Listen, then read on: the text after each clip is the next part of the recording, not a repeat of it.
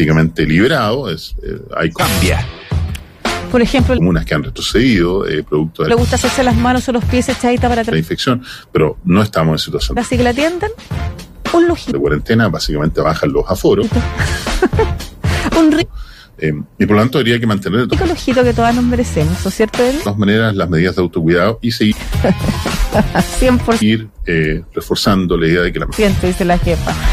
Vamos, mejor protección que en este minuto tenemos es el proceso de vacunación. perfecto. Entonces, a conversar sobre la aparición de Omicron. Tu llamado también como especialista, porque a dos, así le han llamado, con Tomás Pérez, propósito de lo que estamos conversando. Es doctor en biotecnología y director de la y de Omicron y de la y de Fundación Ciencia y Vida y de las olas en Chile. ¿Cómo estás, Tomás? Hemos estado harto conversando sobre la necesidad Hola Lucía, de eh, incentivar el regreso muy bien, gracias por la invitación al programa. a clase y la confianza y por supuesto, mire, a todas las personas que aparezcan por el reforzamiento de los mecanismos de este programa les vamos a preguntar por el lujito eh, tanto de autocuidado como ese, ese espacio de comodidad con el que ustedes como también de cuidado que se puedan tomar eh, eh, encuentran que, que preventivamente en descansan porque se porque en los espacios que se lo merecen. ¿Cuál es el suyo, Tomás? El mío Por ejemplo, los colegios y los liceos. andar en moto. Ah, claro. Eh, tú llamabas a las familias Eh, soy, soy motoquero desde familias cuáles es que asisten los 22 años, imagínate, a clases de todas maneras, que envíen a tengo 51, ya han pasado sus años. sus hijos presencialmente. prácticamente no me bajo de la moto todo. A ver, eh, todos los días, todo el año, llueve, trueno. Me parece que primero es una decisión que cada relampaguee. Si está lloviendo mucho, la familia tiene que tomar en el seno, de hecho me quedo en mi casa, eh, de su propia definición. Y lo que más me gusta es viajar en moto con, con mi grupo de amigos. eh, eh, yo no soy como he hecho unos recorridos maravillosos por Ay, Sudamérica. ¿Quién para hacer un llamado ni en uno ni en otro sentido? Eh, me parece eso es América visitando distintos sí que hay que entregar información lo más países pasando días pero pasando clara lo más veraz posible dándolo muy bien ese, ese es mi gran lujo. Excelente. Quiero decir que se eh, está harto. un poco lo que estamos tratando de hacer hoy día en este programa como en otros programas tratando de, Estoy bien para los 51 años yo. O sea, igual de conocer eh, antecedentes para que la- yo tengo, estoy Sí. cercana a los 50. las familias tomen sus propias decisiones Esto, así son los 50 en realidad, para que la estamos hablando tanto de Omicron 1 como de Omicron, gente sepa. Yo me, yo me lo imagino. Omicron 2 de los virus más que nada menor, pero eso confirma que los 50 son así de estupendo. Tomás. contagiosos que conoce la humanidad Ah, Pérez Acle, ahora nos vamos a poner. eso es así eso es un hecho Esto me mantiene joven Claro, mantiene la piel Eh, el único virus más contagioso. Como la- es el sarampión y que afortunadamente tiene estirado así. lo tenemos bastante a raya, ¿no? A propósito de, Oye, Tomás. de- del, del- de los procesos De de, vacunas. vacunación. Ah, ya. Vamos a hablar de esta sub, claro, Entonces, estamos hablando de, de un, subvariante de Omicron, eh, de- un, un virus denominada como sigilosa, además, por su en sus dos variantes, Omicron 1 y dificultad para detectarla en el Omicron 2, que son los más infecciosos que conocemos. test PCR. ¿Cómo se descubre? Sabemos que son, son ¿De cuándo aparece? virus en cualquier... Ya, a ver, partiera de su variante, que se transportan por ahí. Vamos primero por lo de sigilosa, porque Ya. eso es aerosoles. Por lo tanto, en lugares cerrados, un error. No es un error con poca ventilación, con un, pero es, es algo que en realidad a nosotros, gran aglomeración de personas, los en Chile no nos afecta. Mira, los aerosoles se van a acumular y por lo tanto la probabilidad de infección va a ser mayor.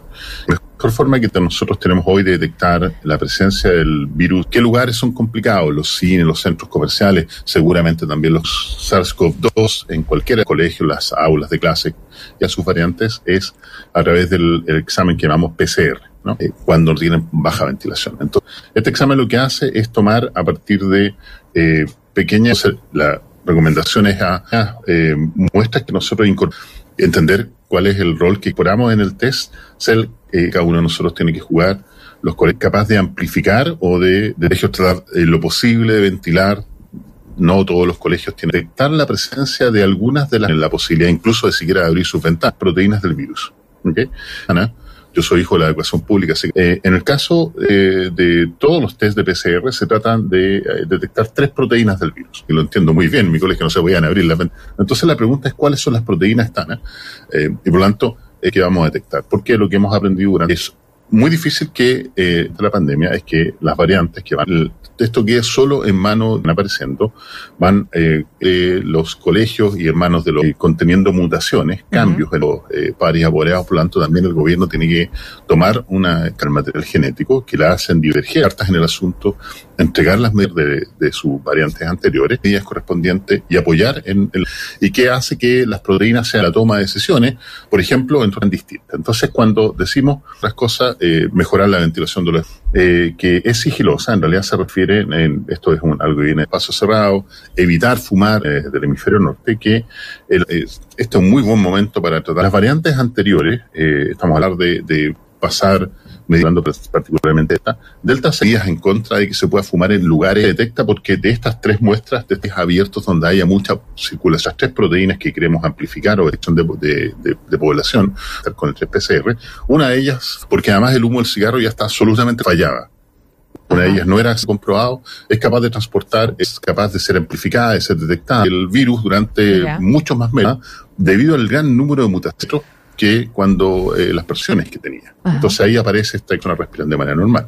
¿no? Entonces el concepto de que, ah, entonces dado que la decisión tiene que ser personal, eh, empezamos a hacer muestreos, y, pero tiene lo que sí yo haría un llamado, y esos muestreos salen habitualmente, es a confiar en el proceso de vacunación de dos de las tres pruebas. Eh, las vacunas uh -huh. están salvando vidas positivas, entonces detectamos que están salvando vidas y van a seguir salvando vidas. Y de esa manera también se, durante esta pandemia. Muchas gracias, Tomás Pérez. Detectaba Omicron, porque aparecía este. Hacle, doctor en biotecnología y director de la Esta última muestra, que es la proteína. Fundación Ciencia Vida va a entregar. Spike, que no hace capaz, que no era capaz. Dándonos eh, más información. Va a ser detectada por la muestra de. Sobre um, esta Omicron. Uh -huh. En el caso de la Omicron 2, la sigilosa, como se la llama ahora. Y muchas gracias a una variante BA2, que es la. Abrazo, Tomás variante 2 de Omicron, por así decirlo, nuevamente volvemos a una situación en que somos capaces de detectar ahora también la proteína Spike. Entonces, en, el muestreo que se hace habitualmente en Europa, les pasa ahora de que, a pesar de haber un gran número de infección, de estar aumentando impediamente la, infección, particularmente en Dinamarca, donde tienen el mayor número de, muestreo hoy día, empieza a aparecer nuevamente tres muestras positivas. Entonces, a eso se refiere de que es sigilosa, es decir, si antes la podíamos detectar porque fallaba una de estas, de estas muestras del PC, que la proteína Spike, ahora la volvemos a detectar. Pero no es que no sea capaz de ser detectada, es detectada por todos los test de PCR. La diferencia es que ahora, para detectar si efectivamente se trata de la variante BA2 o la variante eh, o, o, la variante original o alguna de las uh -huh. otras variantes que andan dando vuelta, la única forma es eh, secuenciando. ¿Y cuál es la diferencia entre, eh, que yo puedo intuirla, pero la verdad es que prefiero que lo, que lo digas tú, entre eh, llamar a, un, a una nueva... Eh, a una nueva variante, una, como una mutación, eh, llamarla una nueva variante versus eh, llamar a esta como un subtipo de una variante.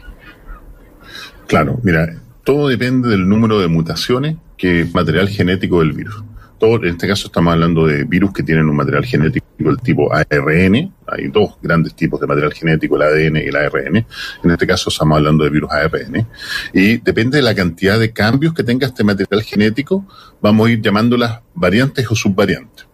Respecto de la variante original, que es la, la que llamamos alfa, que es esta variante que viene de, China, se es traspasada a, la, a, las personas a través del pangolín o a través de manera directa. O sea, todavía no está muy claro eso. Esta variante original sale de China, llega a Europa y ahí emerge una variante que la llamamos a variante alfa que eh, infecta a todo el mundo. ¿Qué tan distintas son virus, midiendo la, la, cantidad de cambios en el material genético, frente a esa variante original? Y de esa manera vamos agrupando distintos variantes dependiendo de qué tantos cambios tengan.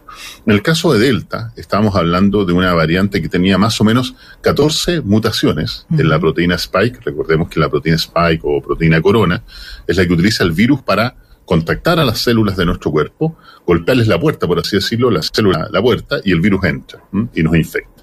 Entonces, esta proteína, en el caso de Delta, tenía más o menos 14 mutaciones frente a la que llamamos la variante alfa. En el caso de Omicron, estamos hablando de que tenía cerca de 28 mutaciones frente a la variante alfa.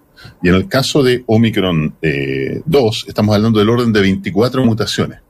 frente a la variante alfa, pero que estas mutaciones no todas son compartidas por la variante Omicron anterior. Entonces, por eso se le considera como un sublinaje, es decir, eh, es una variante que tiene mutaciones, tiene cambios en el material genético, se parecen algunos de estos cambios a los de Omicron, pero son suficientemente distintos para tratarla de manera separada. Pero más que eso, porque esto es importante, eh, en Delta eh, se reportaron más de, a lo largo de todo el tiempo que duró Delta circulando por el mundo, todavía circula, pero en mucho menor cantidad, dado que Omicron tomó control de la población, eh, se llegaron a reportar del orden de 10 eh, sublinajes de Delta.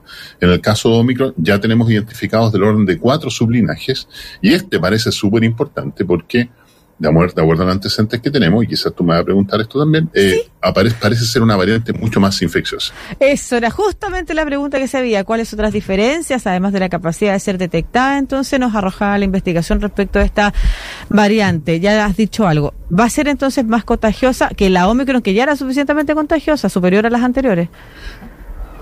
Claro, a ver, eh, cuando hablamos de contagiosidad, hay que reconocer que hay dos elementos que son relevantes. Uno es eh, qué tan rápido aumentan los casos. La forma en que nosotros lo medimos es qué tan cuántos días tienen que pasar para que se doble el número de casos. Si hoy día tenemos dos, mañana tenemos cuatro y después tenemos ocho, entonces es, un día, está pasando un día para que se doble los casos. En ahora, en, este aspecto, eh, Omicron ya era una variante bastante rápida. Llevamos a ver eh, tiempos de duplicación del orden de cinco días tres días incluso alguna, en, algunos lugares en, Inglaterra cuando había muchísima infección. Por lo tanto, era una variante altamente eh, contagiosa. Tenían que pasar tres a cinco días, en el peor de los casos, para que se duplicara el número de casos. En el caso de la variante BA2, estamos hablando de una, eh, un tiempo de duplicación muy similar, en del orden de tres a cuatro días. En el anterior decíamos entre tres y cinco días, ahora estamos hablando entre tres y cuatro días. Por lo tanto, ya con su tiempo de duplicación nos indica que es una variante más contagiosa.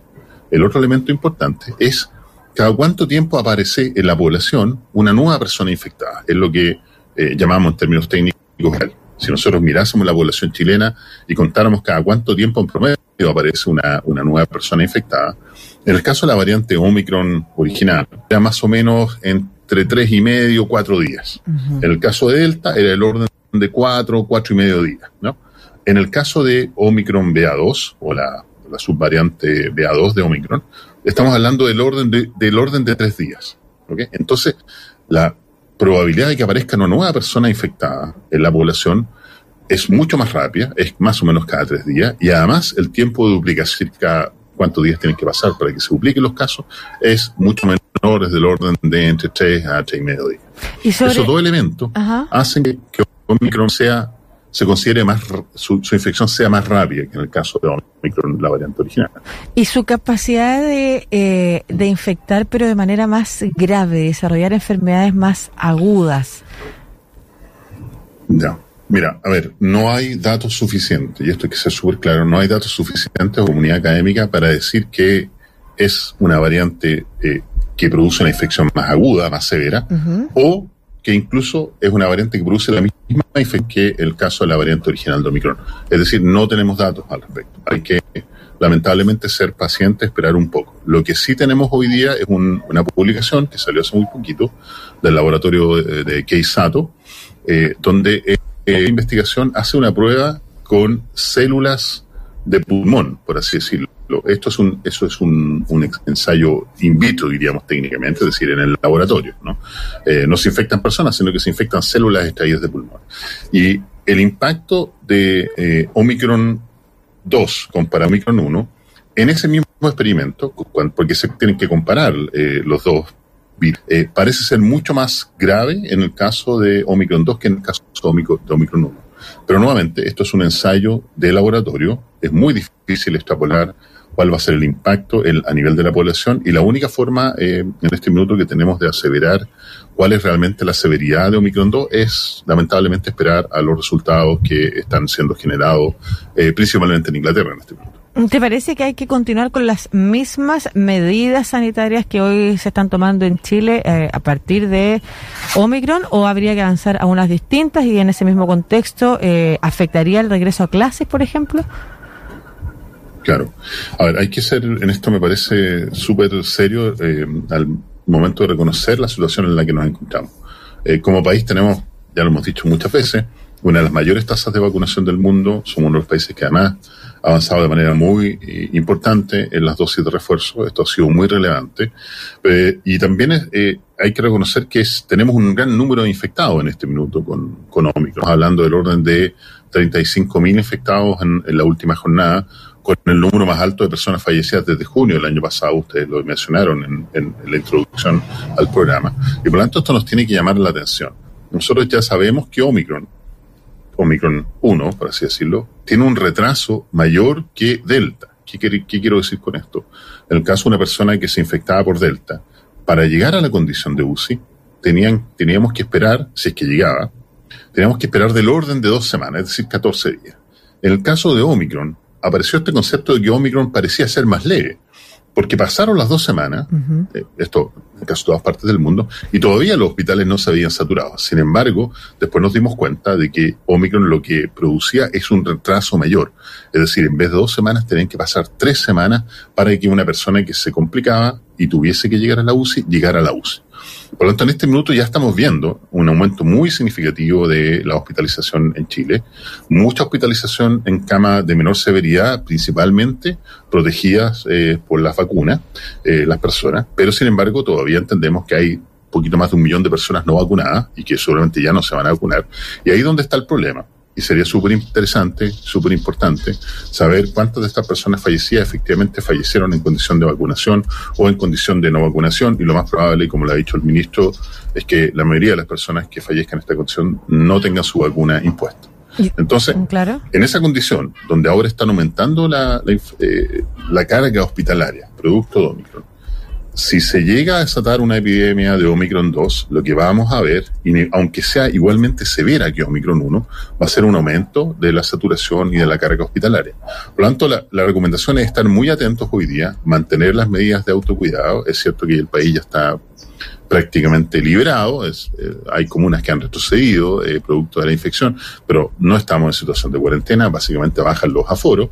Eh, y por lo tanto, habría que mantener de todas maneras las medidas de autocuidado y seguir eh, reforzando la idea de que la mejor protección que en este minuto tenemos es el proceso de vacunación. Perfecto. Entonces, tu llamado también como especialista, porque a propósito de lo que estamos conversando eh, y de Omicron y de, la, y, de las olas en Chile, hemos estado harto conversando sobre la necesidad de incentivar el regreso a clase y la confianza y, por supuesto, el reforzamiento de los mecanismos de tanto de autocuidado como también de cuidado que se puedan tomar preventivamente en, en los espacios, eh, por ejemplo, los colegios y los liceos. Eh, tú llamabas a las familias, ¿cuáles es? ¿Que asistan a clases de todas maneras, que envíen a sus hijos presencialmente? A ver, me parece que primero es una decisión que cada familia tiene que tomar en el seno de, su propia definición. Eh, yo no soy quien para hacer un llamado ni en uno ni en otro sentido. eh, me parece eso sí que hay que entregar información lo más clara, lo más veraz posible, un poco lo que estamos tratando de hacer hoy día en este programa, como en otros programas, tratando de dar a conocer eh, antecedentes para que las familias tomen sus propias decisiones. Estamos hablando tanto de Omicron 1 como de Omicron 2 de los virus más contagiosos que conoce la humanidad. Eso es así. Eh, eso es un hecho. Eh, el único virus más contagioso es el sarampión y que afortunadamente lo tenemos bastante a raya, ¿no? A propósito de, los procesos de, vacunación. Entonces, estamos hablando de, un, un, virus en sus dos variantes, Omicron 1 y Omicron 2, que son los más infecciosos que conoce la humanidad. Sabemos que son, son virus en cualquiera de sus variantes que se transportan por aerosoles. Por lo tanto, en lugares cerrados, con poca ventilación, con una gran aglomeración de personas, los aerosoles se van a acumular y por lo tanto la probabilidad de infección va a ser mayor. ¿Qué lugares son complicados? Los cines, los centros comerciales, seguramente también los colegios, las aulas de clase, eh, cuando tienen baja ventilación. Entonces, la recomendación es a entender cuál es el rol que cada uno de nosotros tiene que jugar. Los colegios tratar eh, lo posible de ventilar.